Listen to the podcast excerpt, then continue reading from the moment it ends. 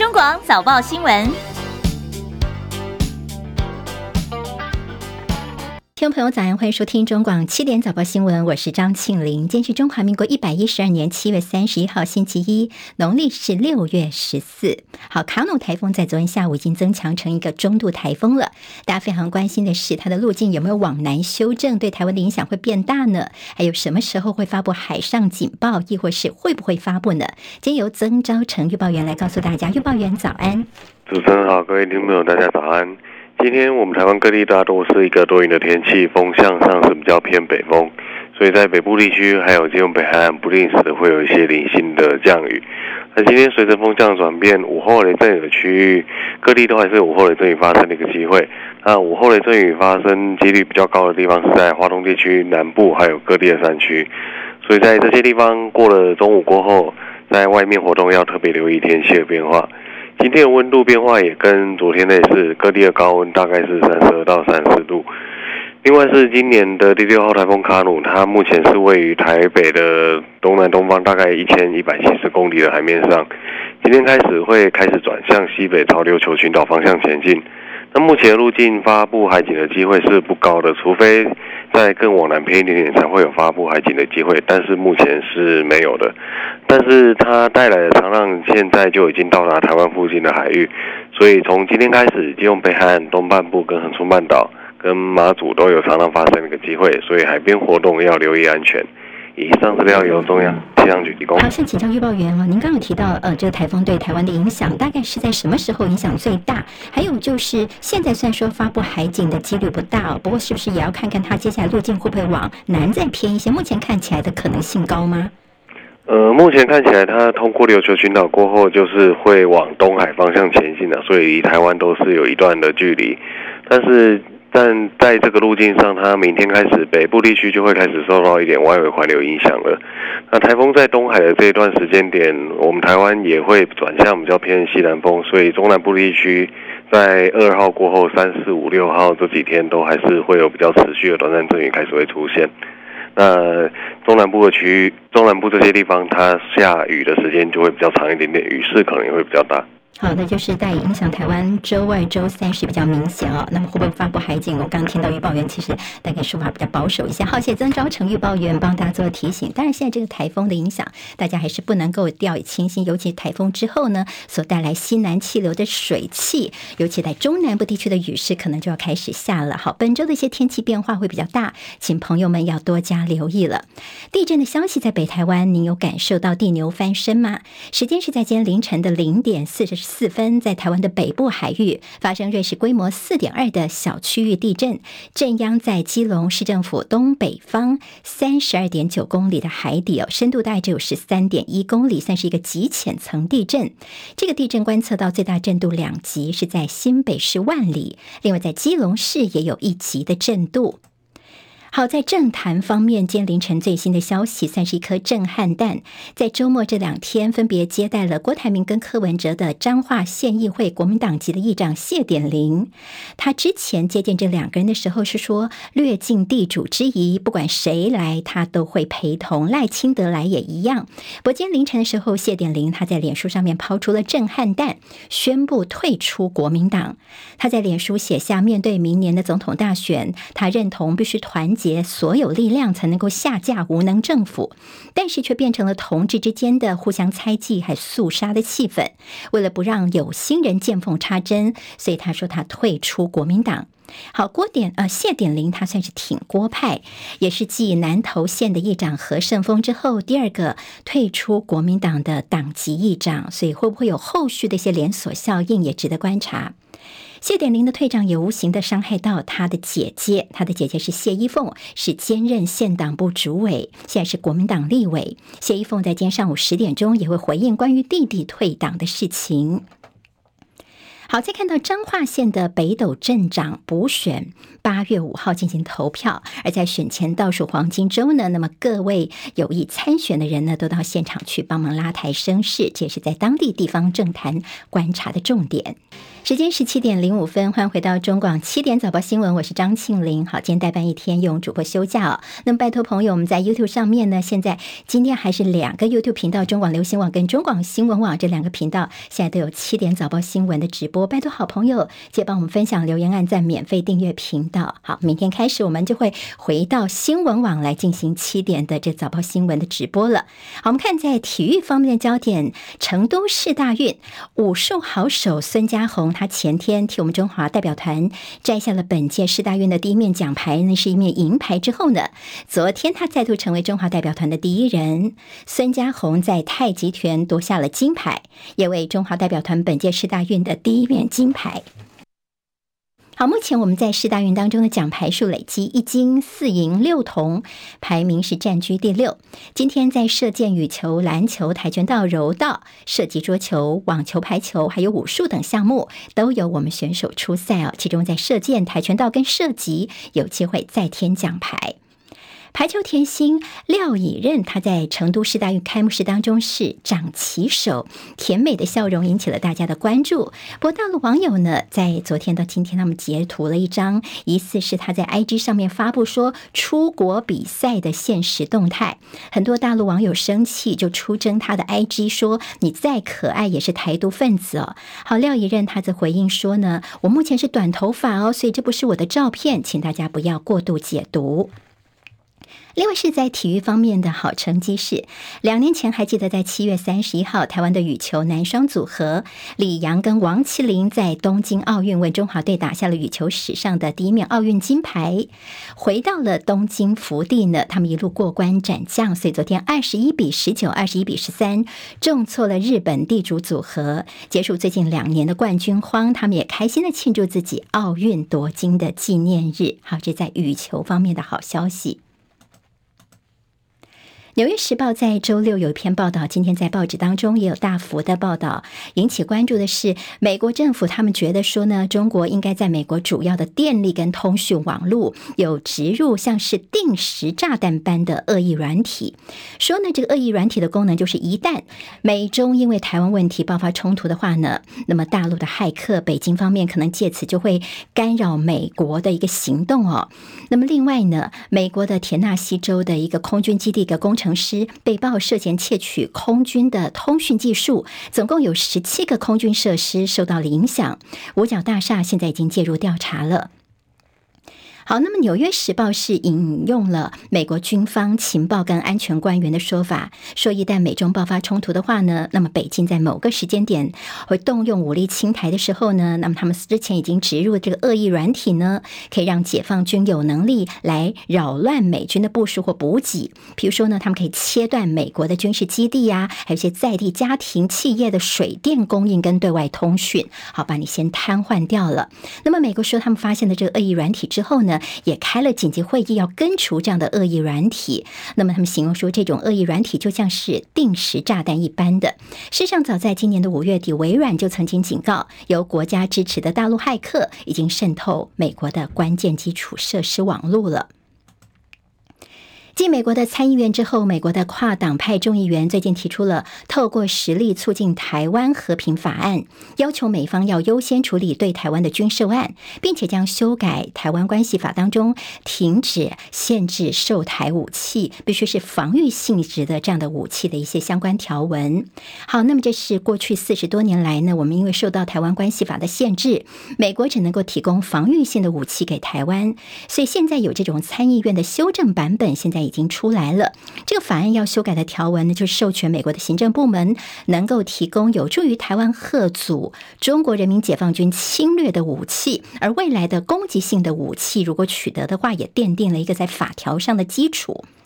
好，另外针对美国对台湾军售交付延宕一百九十亿美元，大约是五千多亿台币啊，这法案也提出了一系列要加快对台湾军售的措施。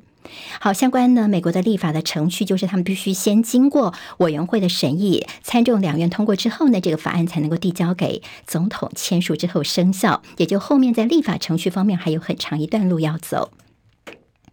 在尼日政变消息方面，作为西方盟友的尼日民选总统贝佐姆，他在二十六号，好上周的时候被军方挟持了。这是多年来在尼日的第三场推翻领导人的政变。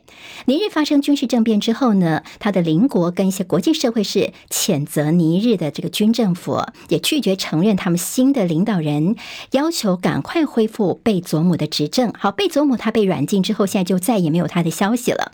欧盟跟法国已经切断尼日的财政支援，美国也威胁要采取相同的行动。而非洲国家领袖他们今天下了最后通牒，给尼日军政府一个星期的时间交出权力，否则他们就要动武，并且对叛乱者寄出金融制裁。在乌情势方面呢，俄罗斯的国防部发布消息说，有三架乌克兰的无人机袭击了莫斯科。同一时间呢，乌克兰方面还利用二十五架无人机对克里米亚地区发动攻击。乌克兰总统泽伦斯基提出警告说，在俄罗斯首都莫斯科遭到无人机攻击之后呢，现在战争要卷土重来，而且会回到你俄罗斯的领土上面。戚海伦报道。乌克兰总统泽伦斯基表示，对于俄罗斯领土的攻击是两国战争中不可避免、自然而且绝对公平的过程。他透过影片谈话表示，乌克兰正在变得更强大。英国广播公司 BBC 引述俄罗斯国防部消息报道，三架乌克兰无人机周日被击落，但首都西部的一个商业和购物区遭到了攻击。俄罗斯国家通讯社塔斯社报道，一栋五十层建筑的五楼和六楼受损，但是没有人员伤亡。报告。另外，莫斯科市中心西南部的弗努科沃机场曾经短暂关闭。俄罗斯发表声明说，未遂的恐怖攻击已经被挫败。乌克兰空军发言人指出，最近对莫斯科的无人机攻击，目的是在影响俄罗斯人，因为克里姆林宫从去年二月入侵乌克兰以来，俄罗斯人就觉得战争很遥远。现在战争正在影响那些不关心的人。记者戚海伦报道。好，为了跟俄罗斯的东正教会来脱钩，乌克兰总统泽伦斯基在上周五他签署一个法案，把乌克兰的官方耶诞节从东正教传统的一月七号挪到一般西方所过的十二月二十五日。好，改变这耶诞节的日期是乌克兰近年来要远离莫斯科采取的一系列行动当中的最新一项。之前乌克兰还给许多以苏联的人物为命名的城镇跟街道改掉了名字。好，在大陆最近的天气，尤其是暴雨，好，杜苏芮台风的肆虐。那么之前它登陆了福建之后呢，现在说统计下来超过一百四十五万人受灾，直接经济损失达到人民币三十点五三亿元，大约是台币一百三十四亿元。整个杜苏芮台风的环流雨带带着北上之后呢，也影响到华北地区的天气。北京气象台发布的最高级别暴雨红色预警，这是大陆时隔大约十一年之后再次发布暴雨红色预警，也是二零一零年启用预警发布机制以来的第二个暴雨的红色预警。北京的故宫、天安门广场这些知名的景点关闭两天，北京机场四十航班取消。好，预计到明天八月一号，华北等地的降雨才会比较趋缓。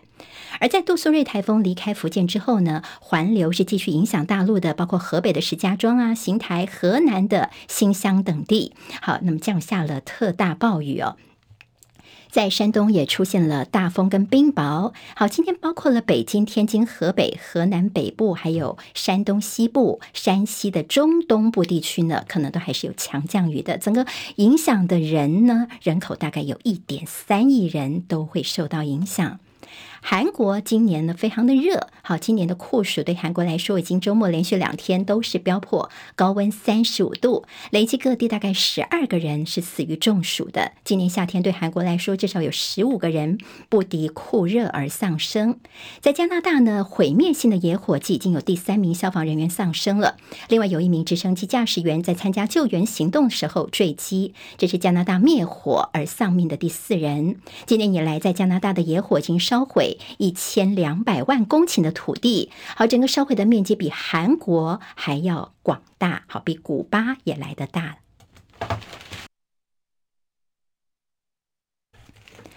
美股的三大指数在上周五表现相当良好。好，联准会所偏好的通膨数字降到了新冠肺炎爆发以来的最低。市场看好美国的经济应该有机会实现软着陆。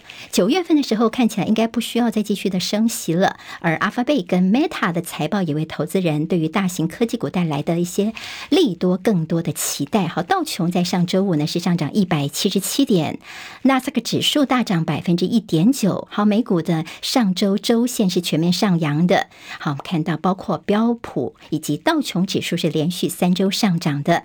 本周在美股的重头戏就要观察苹果跟亚马逊的财报表现了。据台股上周五是收一万七千两百九十二点，涨五十一点，总成交值三千八百五十五亿元，三大法人总共买超了六十五亿元。上周台股是震荡区间，周 K 线收红，七月来指数累计上涨三百七十七点。随着上周五美股是强势，所以今天台股在月线有机会收红。投资专家展望接下来明天开始八月份的行情呢，预估有可能是先蹲后跳。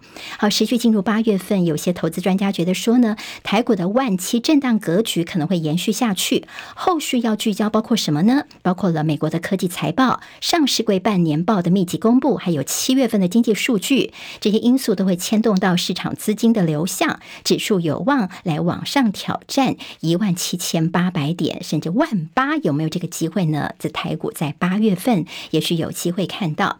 好的，台币方面的联准会的升息似乎是。终点点快到了，但是外资却是持续的闪人。新台币面临到多空拉锯，上周五重贬一点五二角，收在三十一点三九，创超过八个月来的新低价。会银人士普遍认为，八月份是股利发放的旺季，外资领了股利之后呢，汇回他们的国家。即便月底有出口商抛汇，但是不及外资的撤离，所以新台币恐怕在短期有直探三十一点五的压力。好，投资朋友要特别的留意了。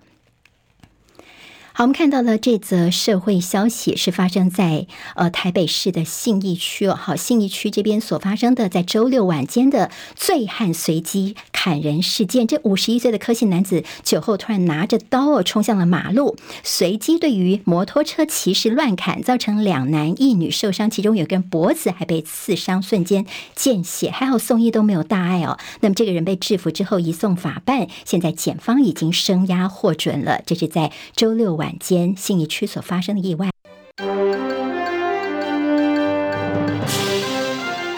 中国广播公司。现在时间是七点十九分，欢迎回到中广七点早报新闻，我是张庆玲。世界锦标运动会今年是在加拿大举行，自费还有用自己的假去参加的台湾先锋者团队。好，那么传出的争议是在开幕式的时候呢，他的团服有中华民国的国旗跟台湾的字样，还有带了中华民国的国旗入场，结果现场有台湾的警政署的官员制止，就在网络上面引起了很多的讨论，说我们根本就是自我矮化吗？好，警政署呢，他们们低调的表示说，因为我们是采取奥会模式，所以是善意的提醒选手。行政院副院长郑文灿已经说话说，这国际比赛呢，带国旗是争取我们最高荣誉，这是好事情。所以，我们行政院是支持在非正式仪式，国旗是可以拿出来的。但是，如果是正式仪式的话呢，就必须要按照主办方的规定，包括名称跟会旗等等。好，内政部长林佑昌岳阳只是说，哎，不用顾虑啊，把国旗拿出来啊。好，我们这官员呢，其实也是力挺在可以的状况之下，把我们的国旗拿出来的。好，警政署告诉大家说，我们不是被矮化哦，因为参。赛之前呢，大会就已经包括了我们这个入场顺序啊、队名等等，都已经有些说明了。那我们也承诺说要用奥会模式哦，所以呢，避免争议，我们会再跟这些呃自费来参加的选手来做沟通的。好，不过我们这次选手的表现算是相当不错，在第一天的赛事就勇夺了三金四银，也不断着披着我们中华民国的国旗上台去领奖。其中王另化她参加女子健美比基尼项目呢，成功的摘下了双。金。因应台海局势，蔡政府执政以来，国防预算年年成长。传出明年度的国防预算打算增加将近新台币三百亿元，也就是可能要逼近四千四百亿元了。行政院副院长郑文灿受访的时候证实说：“对我们现在呢提高之后，大概比马政府时期增加了百分之二十八。”他说：“台湾需要增加国防的力量，才有和平的筹码，才能够展现保护自己的决心。”美国在二十八号时候决定向台湾提供三点四五亿美元的军事援助，这是拜登政府首度以从美国现有的库存来提取的方式对台湾所提供的重大军援。大陆国台办在周六晚间回应是再度批评民进党政府顽固坚持台独分裂立场，企图以美谋独，以武谋独。国台办还表示说，如果任由民进党一条道走到黑，那么青年就只能够当炮灰了。昨天是前总统李登辉逝世三周年。美国史丹佛大学胡佛研究所的研究员林孝廷透露，李登辉在执政晚期曾经跟俄罗斯、白俄罗斯跟北韩秘密接触，设法分散台湾对外军购的管道来源，也避免单独依赖美国所形成的劣势更加的恶化。并且谈论到李登辉主政时期有几项重大的军购的突破，让台湾整体军事力量跟武器品质获得了提升，并且奠定了之后数十年台海防卫重要的基础。民众党总统参选柯文哲在周六举办了他的演唱会，成功的吸引了话题跟讨论。好，演唱会呢，一开始时候，柯文哲是穿着医师袍，唱他拿手的抒情歌曲《囚鸟》。接着灯光一暗呢，他在舞台上换装，舞裙呢带动之下呢，他也跳舞啊，那么带来一些动感的歌曲，有些生硬，有些辣拍哦。不过还是炒热了现场的气氛。好，看到郭台铭有送上了花篮祝福，卡片上写着是一个人走得快，一群人走得远，这两句话其实就是柯文哲常常挂在嘴边的话。好，那么郭台铭送的花篮上面摆的就是这两句话哦。好，那么对于柯文哲呢，谈到说有没有可能跟郭台铭再有合作的空间呢？他的回应是说啊，再讲吧。好，倒是柯文哲他的演唱会昨天所引起的话题是柯文哲他受访的时候说啊，我这个演唱会我的舞裙是蔡依林的，这 keyboard 键盘手是五月天的，就引来了五月天的 keyboard 手小周老师的打脸，说自己绝对没有参加民众党的演唱会，要求澄清。柯办则是说柯文哲所感谢的是这次特别指导他歌唱技巧跟和音，那么也担任 keyboard 手的这个郑之明老师。好，郑之明他应该以前是五月天的和音老师哦，那么。在多年前，那么已经离开了五月天了。那么这次呢，还是担任柯文哲的 keyboard 手。那么小周老师呢，则是说呢，他先关闭脸书，他不希望说这五月天呢扯入了政治纠纷。昨天科办的发言人陈志涵也做出了回应，来听听他怎么说的。郑志明老师呢，其实柯文哲他在一开始在讲的时候，他就是一直说他很感谢，不管是郑志明老师或者是兰波老师给予他的合作，还有给他的指导。那他从头到尾呢都没有提到小周老师，结果又被侧翼做文章，好像刻意要把他这个柯文哲塑造成一种不诚实的印象。我们刚刚听到是科办的发言人所做的一个回应啊。好，那么在柯文哲的演唱会结束之后呢，当然，呃，这些相关的效应呢，会不会拉抬他的声势呢？我们后续再观察。因为昨天看到红海创办人郭台铭，他昨天傍晚出发前往美国去了。他说这次到美国去呢，他会见智库、见友人，把台湾的主流民意能够带出去哦。他昨天在机场也先发表谈话，他说台湾不希望变成下一个乌克兰。他又引用了柯文哲的那句：“一个人走得快，一群。”群人走得远，还提出了主流民意大联盟这样的构想。台湾真正的主流民意是要和平，不要战争。台湾不希望变成下一个乌克兰。无论是非绿或是在野，各政党都能开大门走大路，进入推进主流民意大联盟的整合工作。好，那么主流民意大联盟到底它的内涵是什么呢？昨天郭台铭没有说清楚。那么他现在已经在美国去了，他说大概十天之后回来呢，一些细节他会跟大家再报告。那么他也没有对自己的动向多做说明。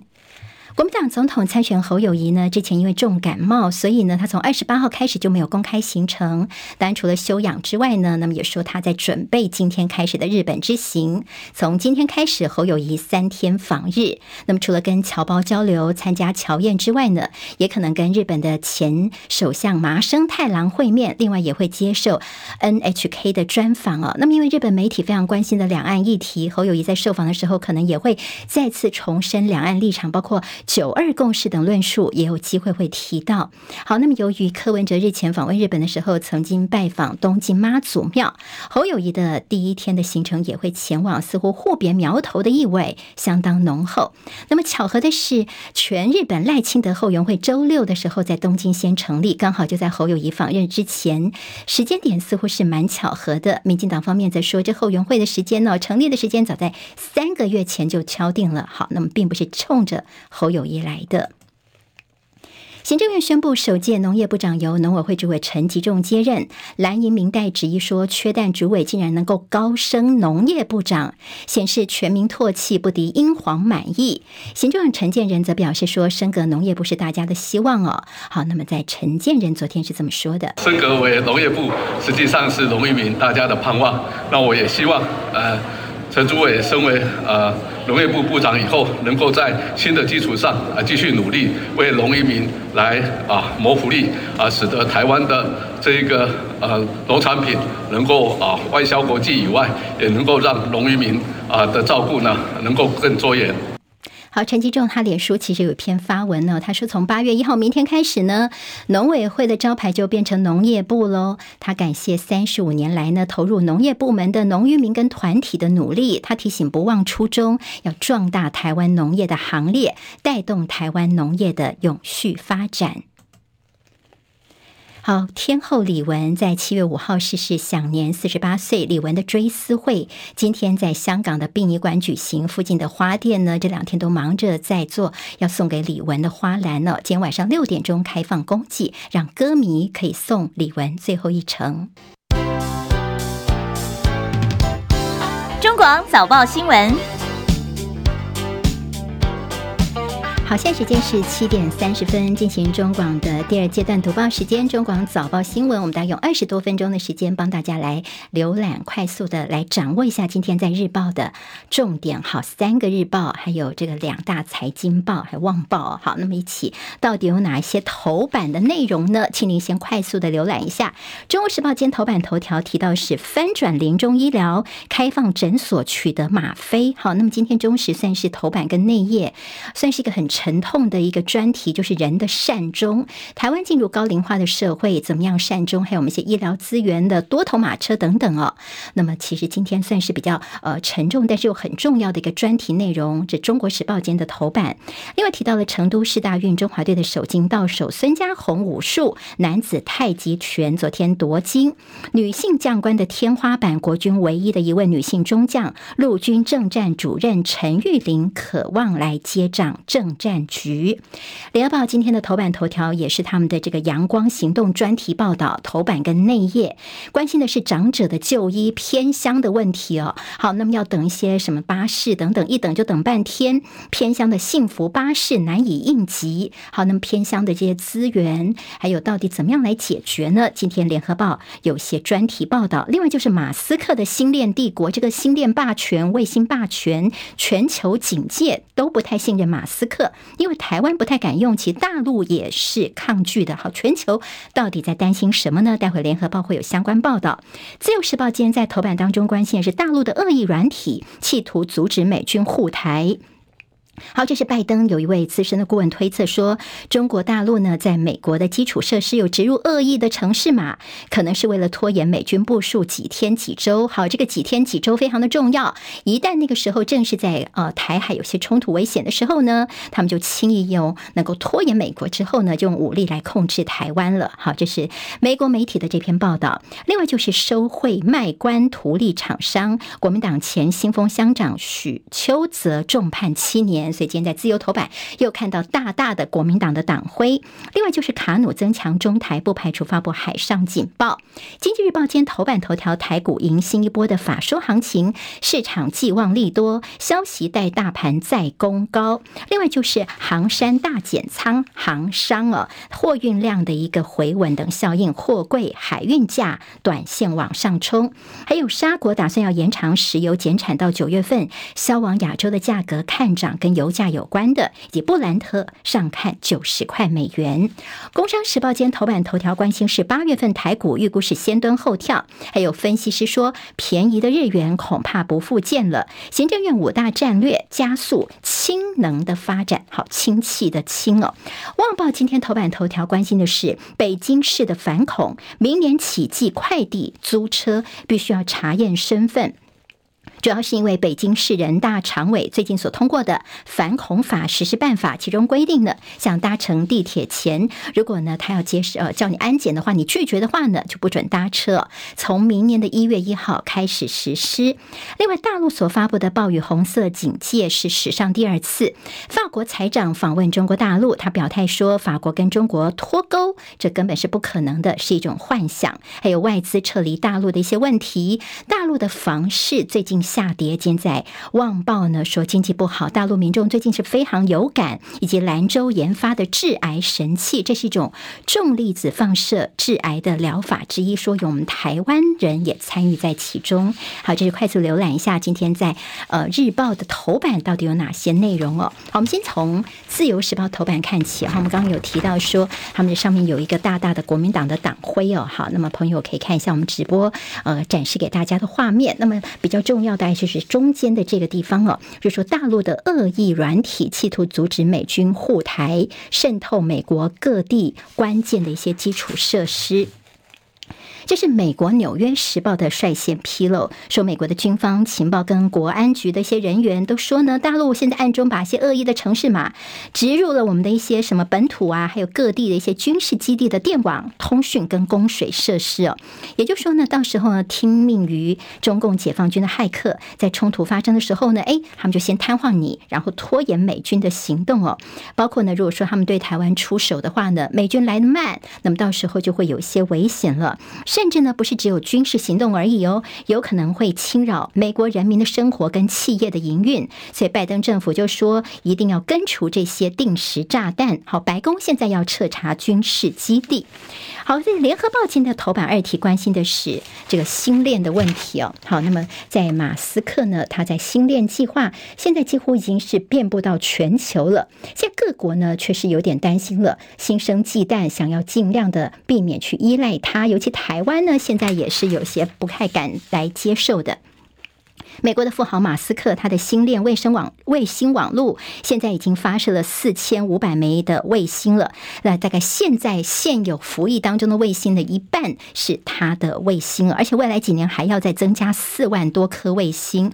好，这星链卫星几乎已经涵盖地球的每个角落了。但是大家担心的是马斯克这个人，因为他的个性是难以捉摸的，而且呢，像乌克兰呢、他们不是被要呃提供了星链给乌克兰使用吗？甚至连乌克兰现在都。有点骑虎难下哦，他们甚至呢疑虑也加深了。那么台湾呢也担心说，呃，马斯克的这个星链卫星，主要的原因是马斯克他的特斯拉电动车的业务主要是在呃半数以上在大陆啊上海厂这边主要在生产，所以呢不太敢用星链。因为担心说，如果未来有些什么样的一些事情是掌握在马斯克的手里的话呢，以台湾跟大陆之间的一些紧张呢，到时候你把一些资料给了大陆方面哦，那么大家对马斯克这个人的行事的一些呃比较这个不按牌理出牌是没那么大的信心的，而且他在大陆有庞大的利益哦，会不会到时候施压来断网，被我们造成很大的影响？所以，我们其实跟英国这边一个厂商有在签约哦。现在五十多国都已经上线新链，在遍布全球的一些影响新链的霸。权问题，今天有一些相关的报道了。好，联合报今天在头版头条关心的就是幸福巴士啊。好，那么这个偏乡的问题，长者就医不但呢，就要等这样一个巴士。像我们说啊，我们的涵盖率很高啊，九成。但是你知道吗？其实等等不到，可能包括了说这个公车往往一两个小时才一班，站牌又很远，甚至说呢，这个在一些呃农忙的时候呢，共乘也没有人力，这些都是偏乡他们要去就医的一个很大的问题。今天在联合报的内页呢，整个全版告诉大家说，那么偏乡长者他们也不愿意，但是就变成自己开车、自己骑摩托车、自驾，结果交通意外就变多了，而且没预约还叫不到车，你要预约又牵涉到了你的三 C 的使用能力哦，还有我们的各部会的一些问题，包括部会主义，整个整合呢，你做一套我做一套，所以并没有真正在刀口上来帮助这些偏乡的老人。现在时间是七点三十九分，欢迎回到中广七点早报新闻第二阶段读报时间，我是张庆玲。刚我们听到是在联合报他们的这个阳光专题哦，那么告诉大家说我们在偏乡的医疗问题，好，那么这是呃少老，好比较少老，就是稍微没那么老的在照顾比较老的在偏乡的问题。的确，我们政府的相关部门呢，打破部会之间的迷思，叠床架屋的一些政策，真的在刀口上来协助他们。好，自由时报今天在内页的 A 二版面呢，哎是。谈到了我们的护理荒的问题，卫福部试办夜班护病比，希望能够解决护理荒，到底有多严重呢？好，那么其实，在过去的这段时间，去年的离职率超过百分之十一，护理人员呢做不下现在的工作了，创新高了。现在护理缺口恐怕呢，接下来呢，今年有一点三万到二点三万人哦。好，那么人越来越多，等于说除了年底的这个考试院的加办护理师的国考之外呢，现在还在研商，使三班的互并比能够入法，还有就是会找出这夜班最适合的比例来试办。好，对护理人员来说，有些夜班的人力会比较少，因为比较影响到作息，也牺牲了陪伴自己家人的时间，所以人力是最不足的。那到底护病比如何是最理想的呢？赵护司说呢，医学中心夜班大概一比十比较理想。哈，一个护理师他照顾十个病人，这是理想状况。但现在可能远远都高于这个数字哦。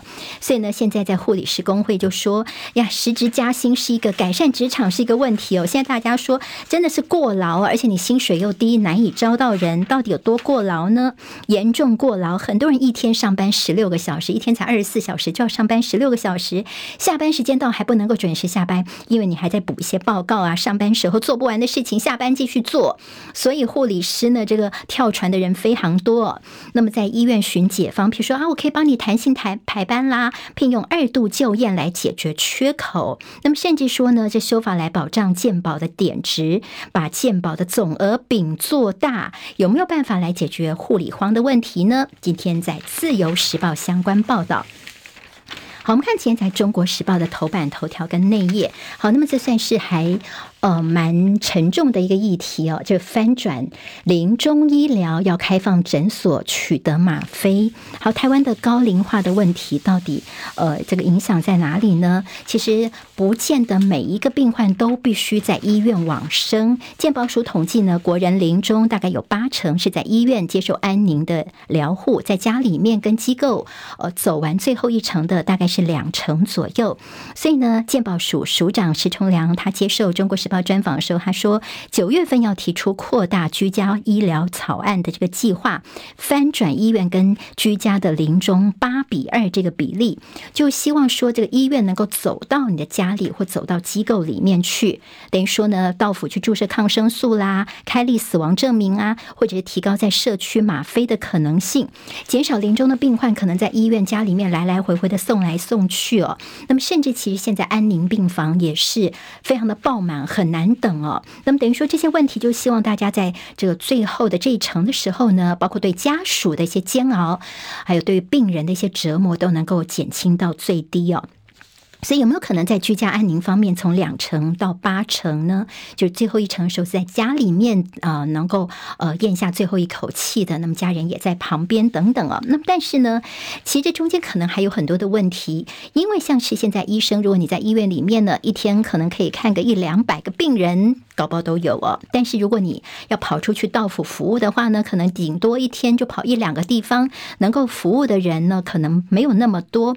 还有就是设备的问题，有时候在家里面，你可能没有一些仪器设备啊，嗯，没有办法去呃吗啡啊、止痛等等，光是抽血都非常的困难，也不可能交给家属来做。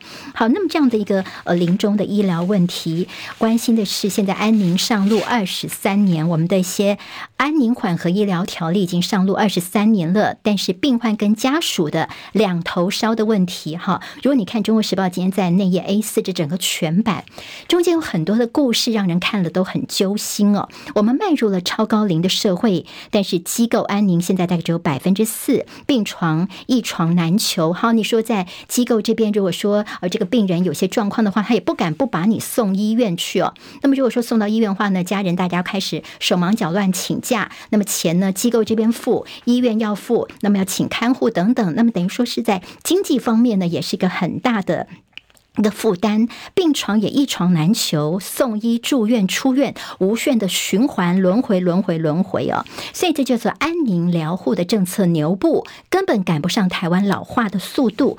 还有就是像呃，他提到了两个例子，一个是九十多岁的老奶奶呢，她自己选择不吃不喝，最后呢，她在家里面安详的走掉，那么这样的一个自己的选择方式。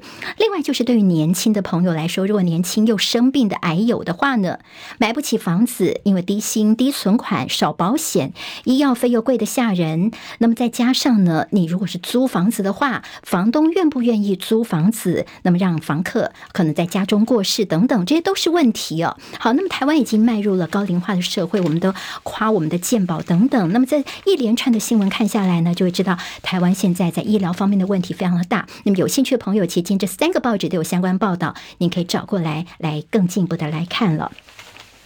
好，我们看到在今天的《联合报》内页 A 二版面，关心的是前瞻，跟我们的钱荷包有关的标题叫做“前瞻千亿豪掷高雄市”。高雄市府说这是要扭曲过去重北轻南的政策。台北市府在说，拜托给钱的时候，可不可以中央不分颜色呢？好，我们看看这个金额，所谓的前瞻计划，有时候叫做钱坑建设。比如说呢，地方要负担一些高额的这自筹款，中央补助给地方，总共是。五三五八五千三百五十八亿元，但是呢，您知道吗？统计下来，光是民进党所执政的五县市就囊括将近有四成的经费，其中高雄市呢是获得最多的，总共呢是一千两百六十五亿元的高额补助，将近是台北市补助款的七倍。所以那个台北市议员游淑慧就说，竟然差这么多，他简直气死了。好，那么是亲生的，所以就可以拿到比较多钱吗？那指的就说呢，你们同样颜色的执政县市就可以。获得青睐吗？所以台北市的发言人就说：“是不是中央补助能够公平合理，不分颜色呢？”高雄市府说。哎，这地方建设是没有颜色之分的啦，而且呢，在过去早就已经是过度的重北轻南啦。现在我们的很多这个高雄好不容易我们力拼产业转型，中央给我们一些帮助，有什么不对呢？好，那么其实呢，在这北高现在互相的这个大吹狗，其实呢，其他最大的苦主是谁呢？来看一看，拿到钱最少的是嘉义市、基隆市跟新竹市，是本岛补助款的倒数三名。嘉义市只获得了三十亿多元，不但是全。台湾最少，甚至比离岛所拿到的钱还不如哦。所以黄敏惠这嘉义市长这就说啊，真的是非常的辛苦哦。那么新竹也有话说，说我们新竹的这个税收是最大贡献的这个新竹市，好，新竹市的有钱人啊，主科在这边啊，我们税收贡献这么多，结果你给我们那些补助款怎么这么少呢？好，那么其他就说还有一些。在嘉义前拿的少，那说哎，有可能是因为你们这个提的计划不够啦，资料没有齐全或其他的因素等等啊。好，那么这前瞻的钱怎么分配呢？大家心里面都各有一把尺了。至于在国防预算的增幅方面，现在出现了瓶颈了。明年中央总预算初步敲定，专家担心未来没有足够的经费维修。好，未来会不会出现说我们花钱巨资来买这武器，就发现说哎，后面呢没有足够的经费来维修这些。武器，这恐怕是我们接下来在钱的使用方面的一个呃蛮尴尬的地方哦。还有就是说，性能如果没有提升的话，我们换相机演绎的话呢，是不是对面对大陆的这些呃战斗机，我们是二兵打士官长呢？似乎也有这样的一个担忧哦。现在时间是七点四十九分，欢迎回到中广七点早报新闻，我们最后一个阶段的读报时间了。好，我们刚刚有提到说，在前总统李登辉过世三年嘛，所以国史馆呢，他们为了重塑李登辉的这个地位。所以他们就是有这个访问了他过去的一些呃部署啊等等啊等出了一个访谈录啊。那么在中间就提到了一些李登辉过去的事情，其中像是拉法叶舰的采购案呢，涉弊，李登辉否认知情，所以撇清责任。李登辉曾经有开过国事会谈，并且公文为证，但出事之后就把责任推给了郝柏村跟叶昌同等人。这是中国时报的报道角度。今天在联合报道提到说，宋楚瑜说李。登辉当初哦，其实有件事情做得还蛮聪明的，他拿买幻象法国的幻象机当做一个跟美国之间的杠杆呢。好，宋楚瑜说呢，其实美国这边有问说，台湾是不是可以放弃跟法国来买这幻象战机呢？不过李登辉最后呢，两边都买，美国的 F 十六战机我也买，法国的我也买哦。理由是说，如果没有法国做我们的杠杠杆在其中的话，美国就可能不会卖给我们了。好，那么等于说呢，在中间的一个巧妙的做法，现在也在使料方面还原了一下。至于在世界锦标运动会拿国旗的问题。好，郑文灿说呢，非正式的仪式是可以拿国旗的。我们的行政院副院长是这么说的。好，那么国旗当然我们希望有机会能够拿出来，但是呃，到底大会是怎么规定的呢？在过去我们也曾经有违反奥会模式，最后是金牌被取消。这次我们看到了警校运动会，好，我们给直播朋友看一下，哇，这些什么拿金牌的都拿出了他们的国旗，好，这样的一个拍照呢，在今天的自由时报、中国时报都有看到。但是呢，其实这个比赛算是一个联谊性质的比赛，就不算是国际上一个正式的大比赛了。但是如果说你看，在之前最惨，在一九八三年的时候，丹麦举行世界跆拳道锦标赛，我们的名将陈君凤，他虽然拿下了第一面金牌，但是呢，在颁奖典礼时候，他高举国旗，那么被认定是要政治。展示，所以他的金牌就被取消了。也就后来我们就会有所谓的奥会模式，就希望说不要政治来干扰运动，来干扰影响到我们选手的表现跟参赛资格。好，那么告诉大家说，违反奥会模式，你都听到奥会模式好像听起来很很玄，不是那么实际，但是也曾经有被取消金牌的情况。好，今天重头戏侯友谊今天要访问日本，要拜会政要跟侨界。暌违十六年，国民党的总统参选人再度到日本去，要拜呃会去呃造访松本楼。哈，松本楼，东京的松本楼是国父革命的聚会所，所以在这边的一个拜访也算是相当有意义啊。好，在过去我们的总统参选可能会去美国，那么最近到日本呢，因为美日对台湾的关系的一些友好等等，所以现在到日本呢，似乎也是一个重要的行程了。好，今天。在这个《中国时报》谈到侯友谊的访日三天将拜会日华议员恳谈会。好，他的行程今天中午抵达了东京的羽田机场，下午先参观由台侨募资兴建的东京妈祖庙，由詹德勋亲自来导览。好，我们詹德勋呢，他之前也接见了其他这个候选人呐、所以呢，他的动态、他的表态，大家也会观察一下。另外，日本的前首相麻生太郎也会有机会跟。侯友谊来碰面，侯友谊这次也会接受日本的 NHK 还有朝日新闻的专访。那么在讨论一些经济啊、外务等等议题，日本媒体也会关注两岸的问题，当然也会问问侯友谊的看法了。好，金普聪的炮口向内，马英九饱受质疑的眼光，这是今天在中国时报的一个报道。哈，最近的国民党的一个问题，哈，主要的一个操盘手侯办的执行长金普聪呢，他对于小鸡的一些开闸哦，那么说呢，金普聪的炮口向内，现在最尴尬的就是前总统马英九了。党内质疑说，马英九你是不是在背后操盘呐？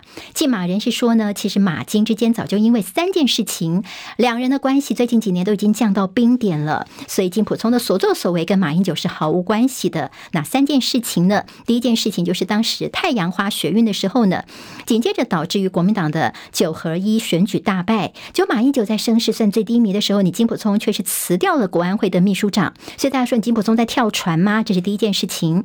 第二件事情呢，就是金溥聪曾经呃，这个中医中小平的爆料说，金溥聪告诉朋友说，马英九想选二零二零。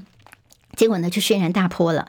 那结果，这个金普聪呢，就把球丢给马英九，叫大家去问马英九本人了。好，那么等于说，有点像是此度此地无银三百两的一个情况，好，有点不够意思啦。那么这是第二件事情，第三件事情就是三中案的时候呢，这金普聪没有出来帮马英九讲话，所以今天这个《中国时报》是整理这三件事情，就是现在。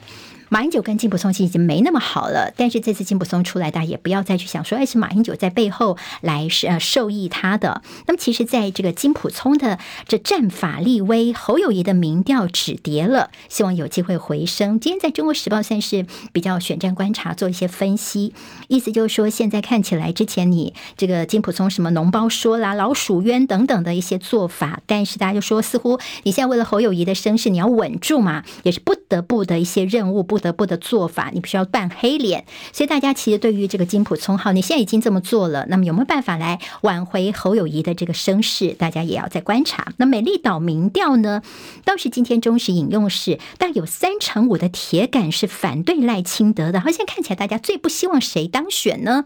从民调数字，如果你不看支持度，你从大家不希望他当选，看起来是赖清德的，算是仇恨值最高吧。好，那么也看得出现在大家希望这样的一个。呃政党轮替的一些想望。今天在中时有些相关的报道。自由时报今天提到是以农立国，赖清德抛幸福农业三大目标，要提升农民的收入，推动全农产业，确保粮食安全。好，郭台铭昨天出发前往美国去，他推出主流民意大联盟这样的一个想法哦。好，我们之前有听说菲律大联盟、政党轮替大联盟，现在郭台铭自创叫做主流民意大联盟，在里面没有听到政党轮替，没有听到绿啊蓝等等一些说法。那么到底实质内容是什么呢？在郭台铭回来台湾之后，他会更进一步的说明。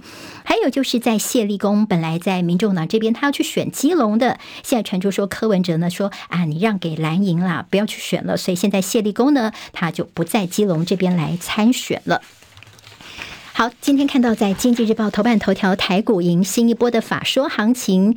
七月份今天是最后一个交易日了，那么接下来在八月份呢，可能可以期待的有包括台达电跟华邦电等三十七家本周接力举行的一些呃这个呃公司所召开的。说行情啊，还有市场寄望在利多消息能够把大盘再往攻高来加把火。另外，在货柜海运价方面，航商大减仓、货量回稳等效应，美西线有望重返两千块美元，美东线则是三千块美元。还在欧美线的报价方面维持高档，在货运方面的一个参考数值。好，沙国这是石油输出国家组织跟伙伴国，本周要召开油市的评估。会会议现在看起来呢，延长石油减产到九月份。好，那么对于油价部分就有一定的支撑了。那么分析师说呢，接下来产量会降到十年来的最低水准。工商时报今天头版头条也关心台股在八月份的先蹲后跳，好，那是一个估计啦，到底会不会真的是这么做呢？七月份的最后一天，今天月线渴望收红，金融跟生技股可以多多留意。AI 股呢，现在建议是先停看听吧。好，那么日元现在恐怕呢，便宜的日元不复见了，因为上周日本的超级央行周方面，美欧日三大央行都宣布他们的货币政策。那么其中呢，在呃日元方面是维持货币的宽松政策，所以说现在便宜的日元呢，可能短时间之内就等不到了。好，我们七点钟早报新闻，明天开始。我们回到新闻网见喽！今天台湾各日报最重要的新闻都在这里喽，赶快赶快订阅，给我们五星评价，给庆林最最实质的鼓励吧！谢谢大家哦。